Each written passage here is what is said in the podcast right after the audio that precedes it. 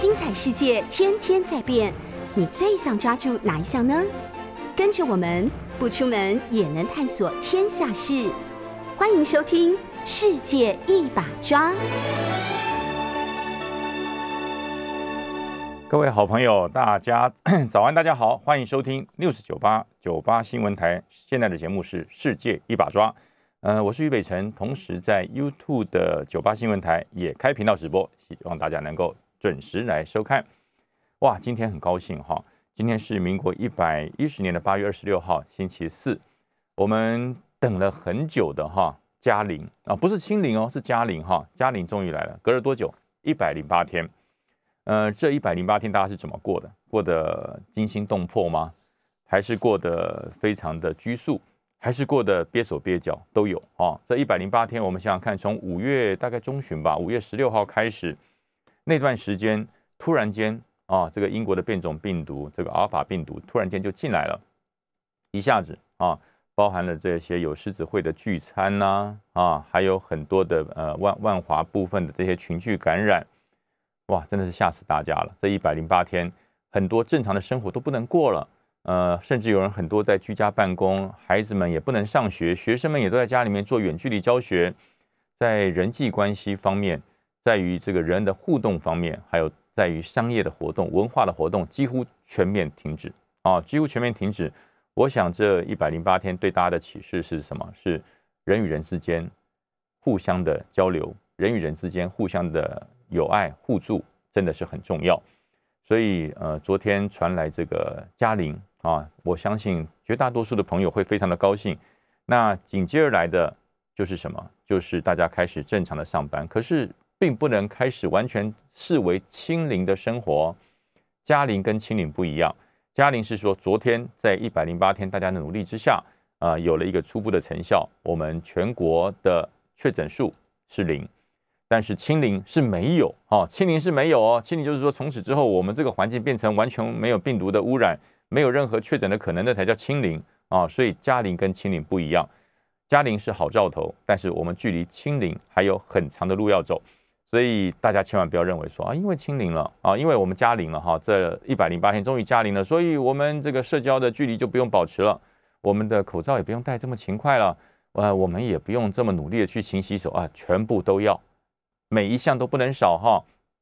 我们现在疫苗覆盖率加上这个。呃，所有的疫苗，呃，A Z 哈，莫德纳高端加起来，我们目前百超过百分之四十，那是第一季，那只是第一季，所以很多人说啊，不会啦，那这个之前我们在五月份的时候，那时候我们的疫苗的覆盖率才百分之一啊，那我们都可以走过来，所以现在百分之四十了，应该很应该是更有保障，呃，大家千万不要掉以轻心。美国在他们七月四号，呃，美国这个独立纪念日的时候，美国说了什么？他们在拜登总统说的这个宣誓之下，我们美国重新独立了，我们再一次回到了新生活，我们的疫苗覆盖率超过了百分之六十，所以呢，我们在美国的朋友可以不用戴口罩了啊，我们一切回到正常的生活了啊，这一个大意，这一个误判，造成了美国昨天啊下来超过十五到二十万人确诊。这个这个，你看大家怎么讲？百分之六十五哎，百分之六十五的疫苗两剂哦，覆盖率都还没有办法挡住德尔塔病毒，所以这段时间一百零八天我们的努力，只是得到了一个初步的结果，就是我们把阿尔法病毒给控制下来了。可是面对德尔塔病毒哦，那真的是来势汹汹。最近每天入境啊的这个境外移入的确诊数，并没有归零，而且这个确诊数里面。几乎都是德尔塔病毒啊，这种病毒的的这个感染力、传染性比阿尔法病毒强太多了，所以大家千万不要认为说我们的第一季的覆盖率已经超过百分之四十了哈，大家比较安心了，千万不要掉以轻心啊！打疫苗只是让你身体能够增加一些抗体，但是戴口罩、勤洗手这些呃基础的防护的规范，大家要持续的走下去，千万不要因为加零。就整个心情浮躁啊！马上面临的中秋节要来临，那又是一个团聚的日子，很可怕哦！我我现在大家千万不要认为说，哎呀，我们就可以中秋烤肉聚餐，大家都可以做了，千万不要啊！呃，我们距离正常的生活还有很远啊！美国这些疫苗覆盖率很高的国家，都用他们这个亲身的体验来告诉你答案了。所以大家在国内这段时间，嘉玲高兴一天就好。呃，从今天开始还是一样啊，我们的防疫工作一样都不能少。呃，另外就是大家比较期盼的事情，就是说，那目前因为国内只有一种疫苗可以施打，就是高端。呃，很多人问说，那其他疫苗什么时候来？哈，那昨天呃，指挥中心也说了，有三种疫苗啊，大约在九月都会来啊，那都会来，就加上高端，那它就有四种哈，就有 B N T、有 A Z、有莫德纳都会进来。呃，到我希望到了九月份开学的时候，真的如指挥中心所讲的，让人民有自由选择疫苗的权利啊。现在我们有选择，但是要等待啊。现在要选择可以等待，也就是说，呃，我想选择某一种疫苗啊，对不起，现在没有，要等到什么时候？呃，可能等到天荒地老，可能等到什么？那现在至少有一个时间点了嘛，九月啊，也就是说九月三种疫苗都会来。九月份你想要接种疫苗的，你就可以选三种，其中各其择其一来施打。啊，就不用被强迫中奖哦，那这对国人来讲也也也是个好事情哈。我们大家也希望这个指挥中心讲的都能够如期实现，不要跳票。好，讲完这个大家比较关心的疫情之后哈，要跟大家谈一件事情，谈什么事情呢？就是最近哈，大家会联想到一件事，就是阿富汗的美军撤军，美国从阿富汗撤军是美国。百分之六十五以上的人民的需求哦，大家不要认为那是拜登拜登自己的想法，不是，那是百分之六十五的呃这个美国的公民，他认为说啊应该撤军了哈，九一一过后也二十年了，我们该撤军，该让大兵回家了。百分之六十五的人是是同意是赞成的，可是为什么这一次美国的撤撤兵从阿富汗撤兵之后造成这么大的反作用，也就是走的不漂亮，就走的不漂亮啊。呃，照理来讲，美国是一个泱泱大国，是一个世界上的军事强权。你要从某一个地方撤军，哦，那一定是凯旋归来啊！那个美国大兵应该是从伊拉克的，呃，从从这个这个这个阿富汗的战场，应该是凯旋归国啊！回到国内之后，受到所有的这个等待的这个家人、妻小，还有国人的欢迎爱戴，这这这是他们想要的东西嘛？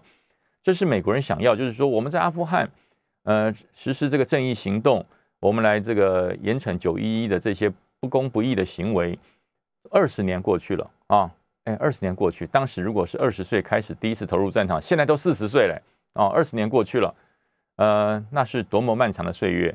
所以美国人期盼的是这一些呃在阿富汗呃打仗的士兵应该是凯旋归来，可是他们的落差太大，这次美国几乎是。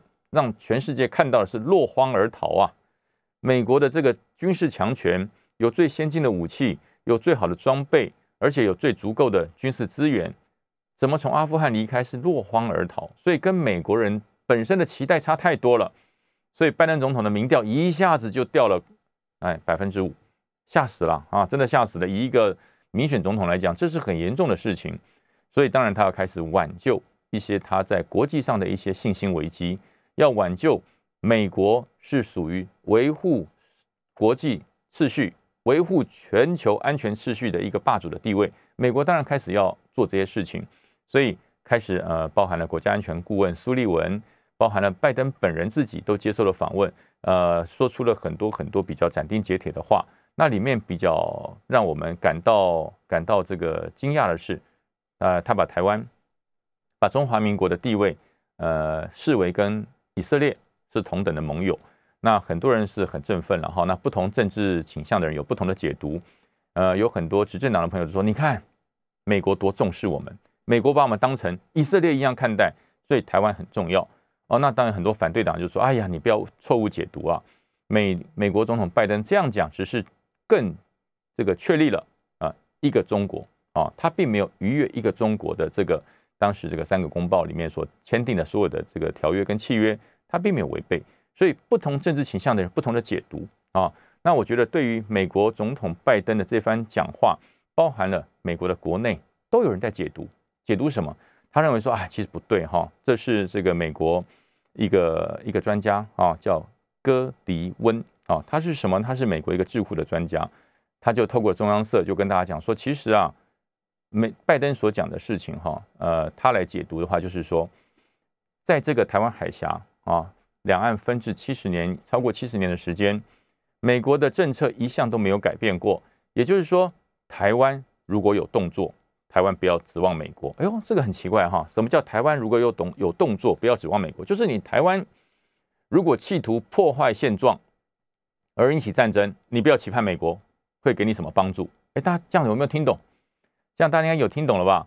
这是美国的智库的戈迪温啊，直接很明白的呼吁的。他说，他解读了拜登总统的说话，就是你台湾不要有动作，你有动作。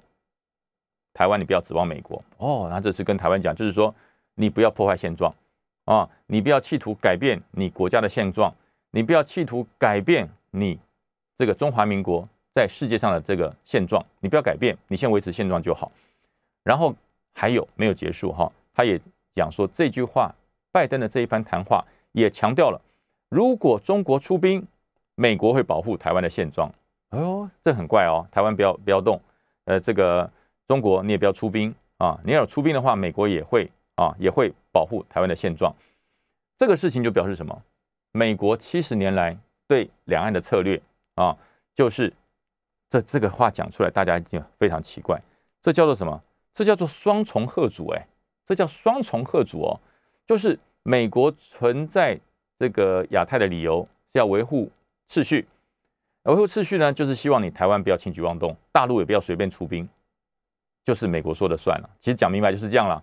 你们两双方哦，要做出什么轻举妄动的举举动，那解放军你想渡过台湾海峡来打台湾啊，老美要老美有意见。那你这个中华民国，你要改变台湾在世界上的现状，你要改变国号，你要这个独立，哎，对不起，那这个你也要经过我美国的同意。也就是说，这段这个地方美国说了算，这就是他要的社会秩序啊。其实我觉得戈迪威、戈迪温讲的非常的清楚啊，这是由美国的智库自己来解读拜登总统的说法，你跟政党倾向的无关啊。你说你是执政党，你是在野党，你各有各不同的解读，这个由美国的智库依据美国人的眼光，依据美国人的看法来说的是最公平公允的哈。这是我引用美国的一个智库所讲的。那大家来解读说这个什么叫做双重贺主哈？这叫什么双重贺主？也就是说，他要维持。他在印太地区美军的地位跟重量，如果这个地方大家都不理美国了啊，你美国在不在都无所谓，你存在与否对我们这块地方是没有任何的影响，那美国整个对于亚太的影响力，对甚至对于印太的影响力就消退了，就消退了，就往这个太平洋以东继续远推，推回这个夏威夷，推回你们的国土，那这个美国愿不愿意？美国当然不愿意，所以我我常常在说一句话，美国实施任何的政策。美国在实施任何的做法或战略的方向，都是基于美国自身的利益，有没有错？没有错啊，没有错啊。美国总统基于美国的利益，当然对啊，不然他基于谁的利益？基于台湾，基于大陆，还基于全球？没这事儿，没的事，没有这回事。美国总统他当然是基于美国的利益，美国的利益会重于全球任何一个地方的利益。阿富汗如此，当年的越南如此，一九七九年的台湾如此，都是如此。它都是基于那个时间点来决定对于美国最大利益来决定，所以这一次这个我觉得这个戈迪温在台海的问题谈得非常的深入，它里面谈到什么哈？它里面谈到说，呃，那当然台湾跟阿富汗一不一样，当然不一样哈。这个按照美国智库这个戈迪温专家他直接说的，他说美国跟台湾一不一样，当然不一样，而且台湾啊有两个执有一个执政党，有一个在野党。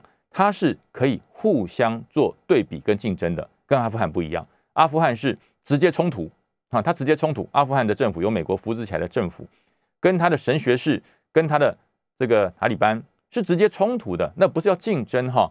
台湾内部的，我们中华民国内部的两个政党，那叫竞争。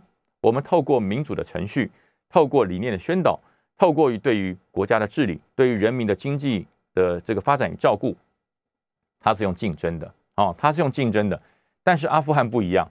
阿富汗的政府啊，由美国扶植起来的政府军，他跟塔利班是直接对抗的，是直接捉对厮杀，而不是猜拳厮杀，是直接拿枪拿炮直接对杀的啊！赢的一方就要消灭对面的一方，让他完全屈服在你的武力统治之下。所以台湾跟阿富汗一不一样？当然不一样。他说还讲到一个哈，这个台湾跟阿富汗阿富汗不一样的地方在哪里？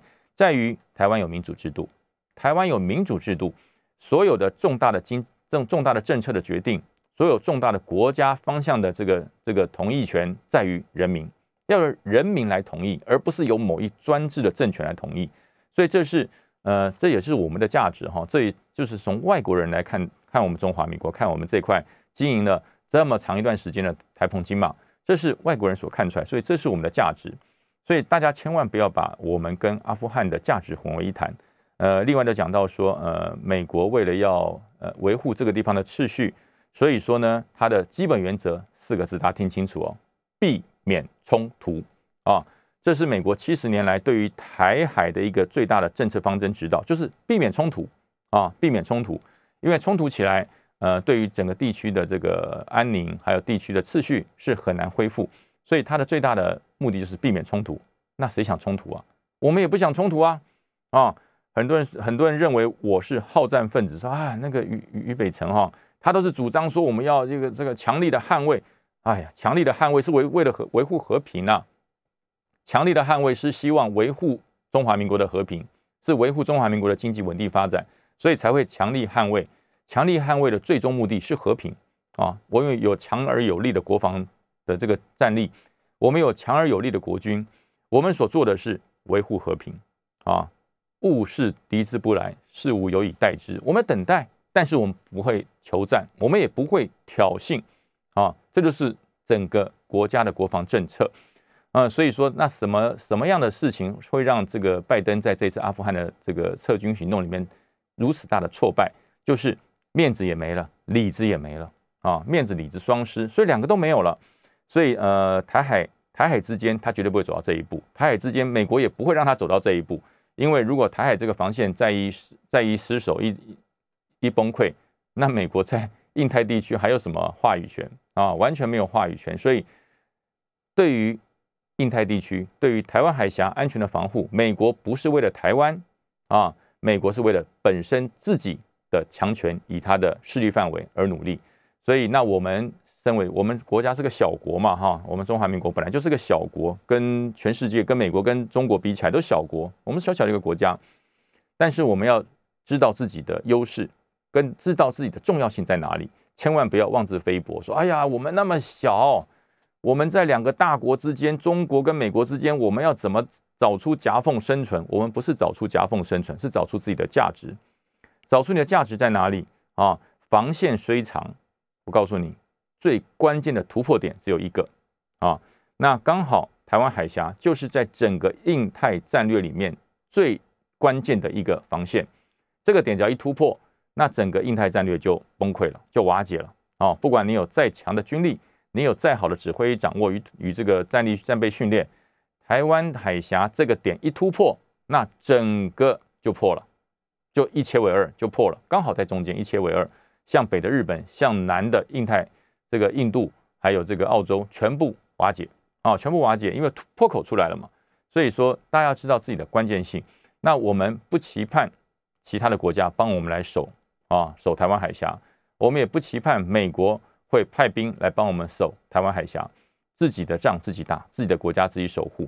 所以我们会尽我们自己国家的经济生产力，按照我们的国家预算，我们来完成最佳的国军战备训练。这块地方我们守好，就是对整个印太地区做出最大的贡献，也为自己的国家做了所谓呃这个安全的保证。这也是国军对于国家百姓的承诺哈。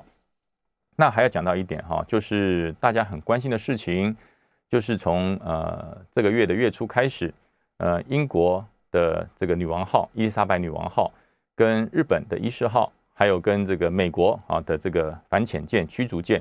呃，在从从一路从哈菲律宾啊，然后经过了南海，然后经过了台湾东部的海域，一路到冲绳啊，这一个这么长时间，他们称之为贵族同盟的海上演练。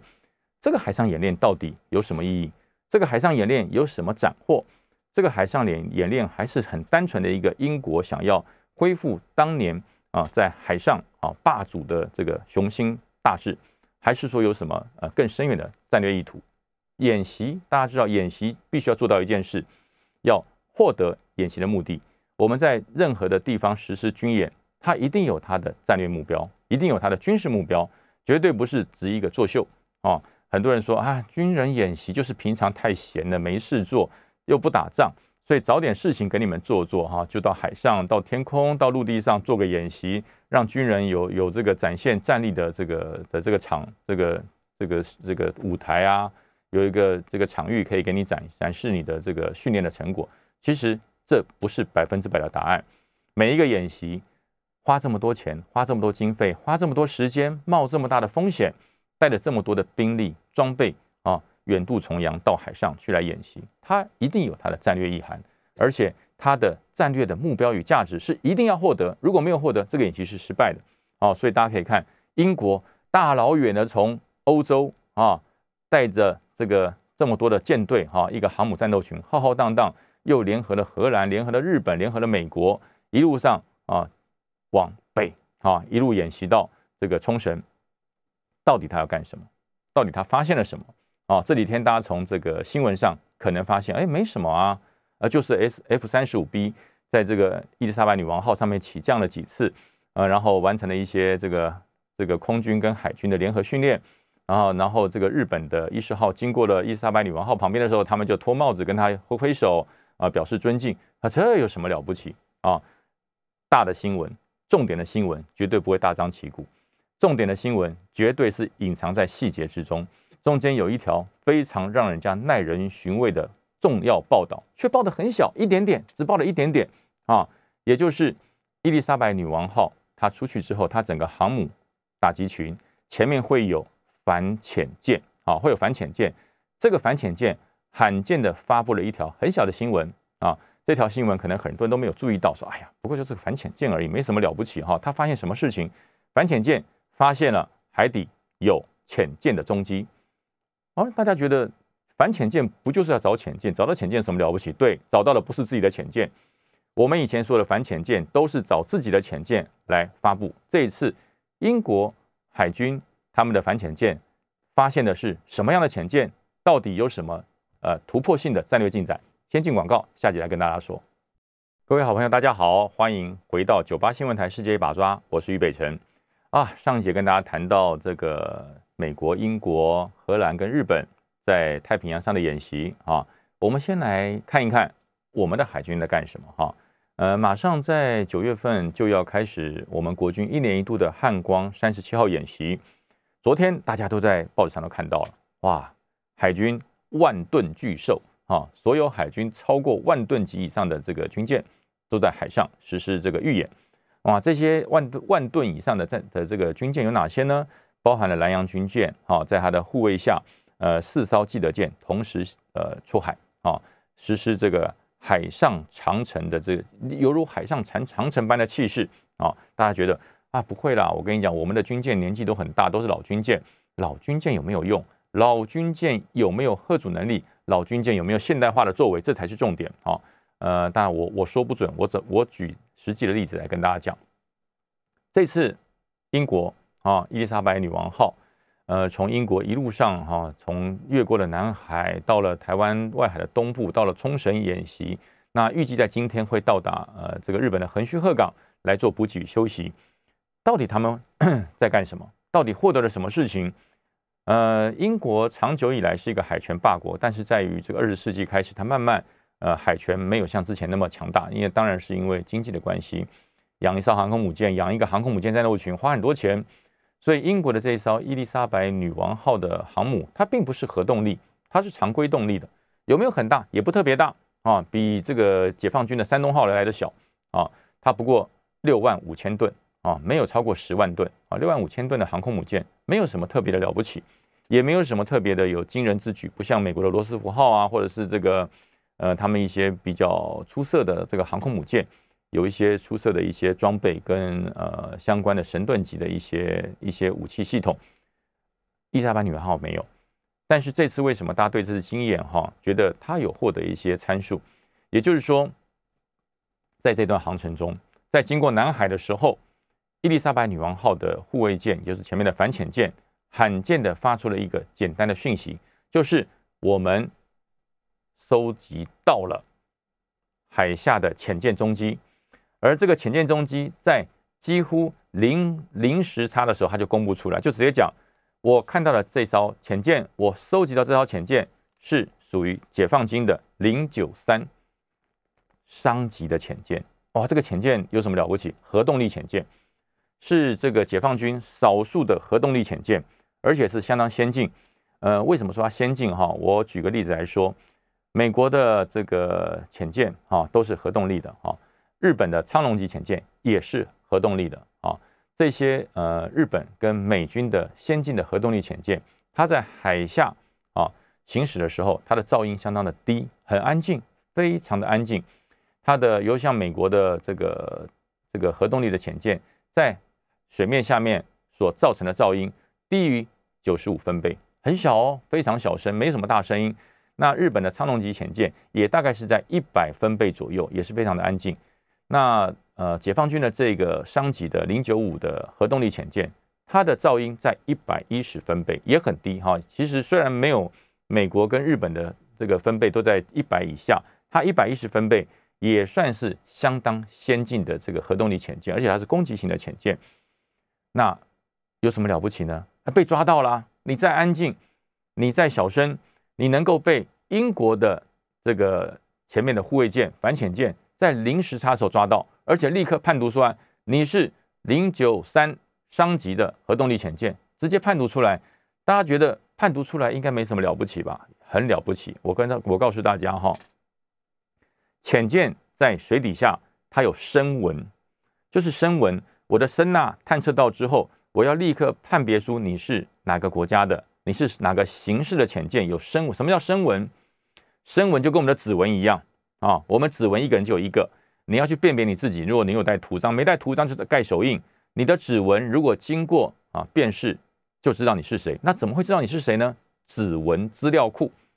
呃，我们男男子哈，男生去当兵的时候都要按压指纹哈，压指印。为什么压指纹、压指印呢？建立指纹资料库。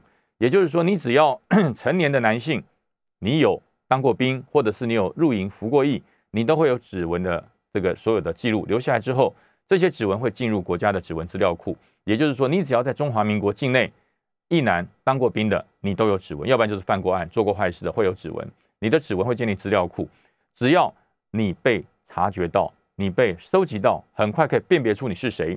哎，这样大家就知道我要讲什么了吧？浅见。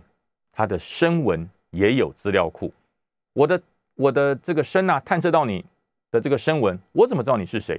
我如果没有资料库，我怎么知道你是谁？我怎么知道你是商级潜舰？我怎么知道你是洞九三核动力潜舰？我为什么会知道呢？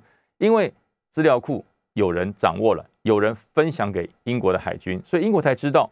那谁会知道？谁会有这么大的能耐，可以把这个全世界的潜舰，呃，包含了解放军的核动力潜舰，都可以建立声纹资料库呢？我告诉你。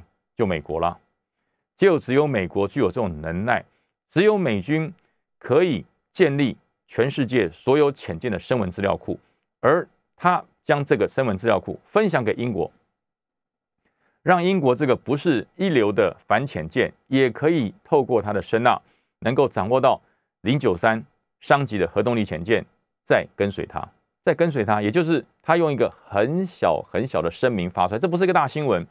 这是很小的一则新闻，就是伊丽莎白女王号在南海演习的时候，由他的前卫的这个反潜的反潜舰发掘了中国解放军零九三号商级潜舰啊，在多少米之外这个潜行跟进，很小一则新闻啊，这则新闻应该也很少人会注意到，但是我告诉你，小新闻就是大关键，这就告诉你我掌握到你了。啊，我掌握到你了。呃，大家可能认为说这没什么了不起啊，啊，水水面水底雷达这样打一圈就可以找到。在水底探测通常不用雷达波，因为船不远，都是用声呐，好，都是用声呐。什么叫声呐呢？就是在海底发生了一些声响，然后呢，我可以侦测到你，这叫做被动声呐探测。那一般的这个反潜舰，它用的是主动声呐探测。什么叫主动声呐探测？就是我朝着海底叫一声，汪汪叫一声。或是呱呱叫一声，这个声呐弹出去，然后物体接受到之后，它的截面积返回回来，然后我来截取这个形状是什么？它是大，它是方，它是圆啊。那按照这个它的截面积回来之后，按照声纹比对，就知道它是什么样的潜舰。那现在英国的这个呃，算是有一点历史的反潜舰，居然抓得到，居然抓到了啊！所以呃，这个事情其实我我我觉得哈，呃，对于反潜的一个探测，一个反潜的作战，是一个非常重要的里程碑。就是说，其实反潜舰并不是要很新颖。反潜舰并不是要很大，或是这个这个刚刚建造好、刚刚下水的新舰，但是反潜的声呐设备它必须要非常的先进。我可以旧船上面用新的声呐探测器，我可以用旧船上面用新的声呐探测系统。最主要的是什么？资料库，资料库这太重要了。所以大家可以发现这段时间，为什么美军的飞机动辄就到南海这边巡一圈？共军的解放军的飞机动辄就到我们的 ADIZ 线台湾西南部走一圈，这在干什么啊？大家现在就知道了吧？在做声呐资料，在收集、在整理他们自己的声呐资料库。这些反潜机、这些反潜舰，在这个地方啊，在巴士海峡以南、菲律宾以北这块地方，这个海道、这个这块的水道是最多潜舰经过的地方，因为它水深又可以进入啊。整个这个这个这个中南海呃这个这个东南亚地区，所以它是一个潜舰进出频繁的海域，所以呃包含了解放军的这个反潜机、电侦机、远干机，包含了这个美军的反潜机。为什么在这个地方不断的飞来飞去？它绝对不是吃饱的撑到，绝对不是没事在这个地方飞着玩，或者是真的是很单纯的就是我来恐吓你，我我来骚扰你，或是我来打压你，它是有军事任务的啊。他不断的在收集这段期间他所获得的声纳截面积所掌握到的声纹资料，然后拿回这个海军总部之后，回去做交叉比对，然后整理出来什么样的截面积经过了求证，经过了印证，因为他我在这个地方收集到了啊这么大的一个潜艇的截面积，那我回去之后透过了情报，透过了各种情报的分享啊，然后来哎这段时间有哪一艘潜舰经过，经过了一次。两次、三次不断的交叉比对跟情报资料的核对，它就可以建立声纹资料库。哦，原来长得这个样的声纹截面积，就是某个形式的潜舰，经过了很多次的验证、交叉比对都没有问题，这个资料库就建立。啊，以后只要收到这样的声呐的回响，只要收到这样子的声呐截面积，就是这一个潜舰的型号。哎，这不是说一天做得出来的哦。这需要周而复始、反复的验证，而且只要有一艘新的潜舰啊问世，有一艘新的潜舰下水，它就要重新做这个资料库的升级跟重整。所以，为什么反潜机不断的飞？为什么远干机不断的来？美国在收集解放军的，解放军也在收集美国的，这就是矛与盾的战争啊，永无休止，永无止境。呃，开战之前的准备永远比作战时候要来的重要。呃，在战前的演训、战前的这个反潜任务、战前的征收任务，往往会决定了在开战那一刻，双方谁优谁劣哦。所以我常常在讲哈，兵马未到，粮草先行。粮草不是只有吃的喝的，粮草包含了情报准备，包含了电子参数准备，包含了区域水文的准备，包含了地区气象、气候、高度、湿度的判断，这都是所有。啊，在开战之前要准备的事情，所以大家觉得，哎，为什么军人一直在演习啊？这国军一直汉光演习，从汉光一号做到汉光三十七号，到底在干什么？正在做准备。开战之前如果没有准备好，等到开始作战，你来不及了，你来不及了。等到开始作战，你突然间发现你的雷达或是你的声呐扫描到一个啊一个截面积一个一个球体或者一个长方形的圆柱体，哎，这是个什么东西啊？啊，这是个什么东西？不知道。你平常演训。平常的任务没有完成，这个非常细腻的收集，没有完成交叉比对，你很可能会把一个鲸鱼研判成一个一个一个潜舰，你可能会把一群鲸鱼啊在底下游这个这个这个这个游泳，你认为那是什么？那是呃那个潜舰的战斗群过来了，那就会误判啊。所以我说，平时的演训，平时的战备资料的收整，平时的声呐声纹啊雷达波的收整非常重要。所以，呃，大家如果以后看到国军在附近的海域演习，或是国军在你们家附近哈实施火炮的射击或试射啊，请忍耐一下，因为他们他们也不愿意哈他们也不是这个平常没事做，每天在那个地方演习，他们是正在收集他们为了作战而准备的资料，而这个作战准备就是为了维护你的安全。好，我们休息一下，进广告。各位好朋友，大家好，欢迎回到九八新闻台世界把抓，我是于北辰。哇，前面两节跟大家谈到了哈，关关于浅见声闻，还有关于美国战美国整个战略的这个走向。那现在回来谈一谈我们自己，我们国家里面的一些战略的方向。呃，九月份开始有一个重大的改变哈，就是教育召集要恢复了哈。什么叫教育召集？就是当过兵的人每年要回部队实施十四天的熟装训练。呃，九月份开始教育召集要要要开始恢复了哈。呃。很多人说教育召集应该没什么用，教育召集只是看看电视。现在不一样喽，先跟大家讲，现在教育召集不一样了。现在的教育召集，呃，十四天是非常扎实的训练，包含了体能训练，包含了兵器的训练、手装训练，还有包含你的战备任务、你的战备地点、你的整个防御的区域的一个选定跟赋予，都开始纳入了整个呃教育召集的呃这个师训范围之内。而且这个十四天的训练不会因为说像以前的教育召集。每一次去的地方都不一样。今天我到新竹报道，明天跑到台北报道，后天可能跑到宜兰报道。啊，每年都不一样。以后的教育召集，定点、定位、定时，连你的左右邻兵都会一样。你连续有十年的教育召集，每次十四天，你的左右邻兵都是你认识的人，因为会固定。啊，也就是说，真的面临作战的时候，你拿到了动员令，你连地点都不要看，你就到你的教育召集地点报道。你教育召集赋予你的防御区域，就是你作战的防御区域。所以未来。呃，整个我们这个台澎防卫作战，整个国军的守势作战会变得很不一样。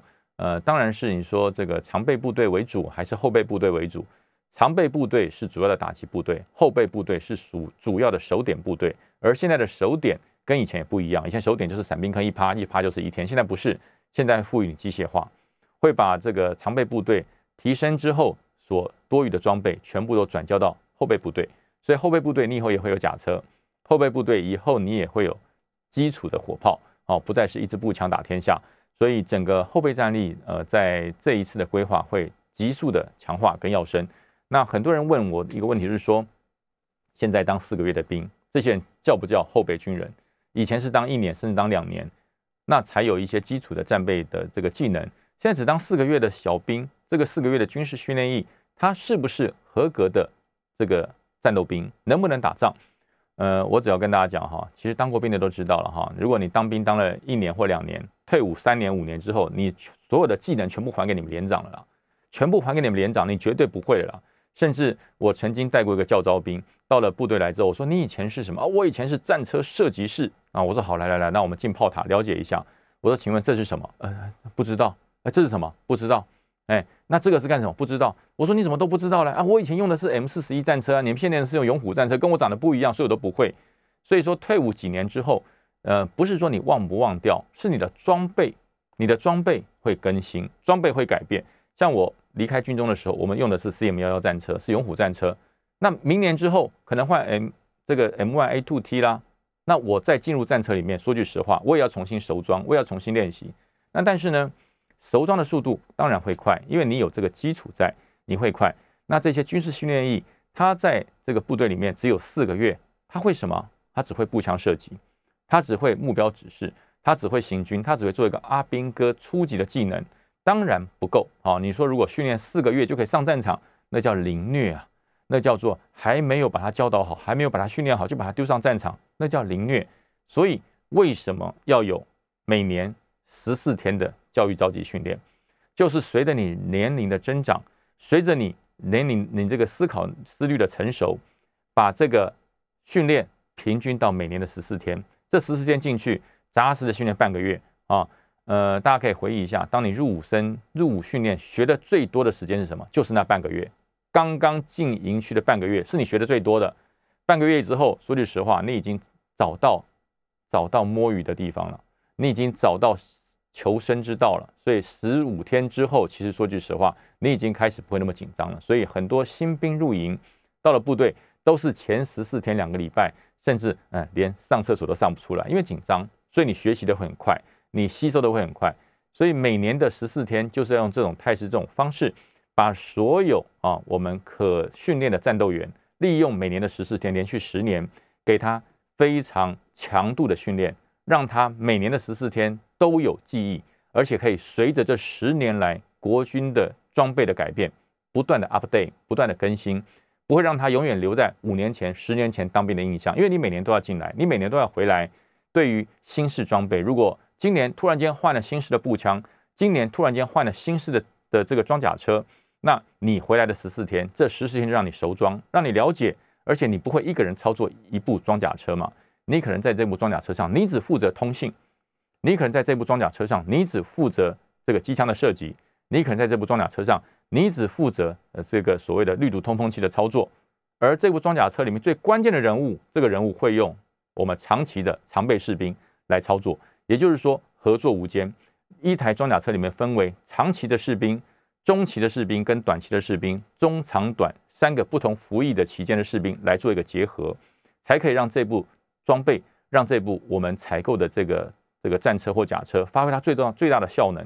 所以这就是用长备跟后备长短互补的一个概念与信念。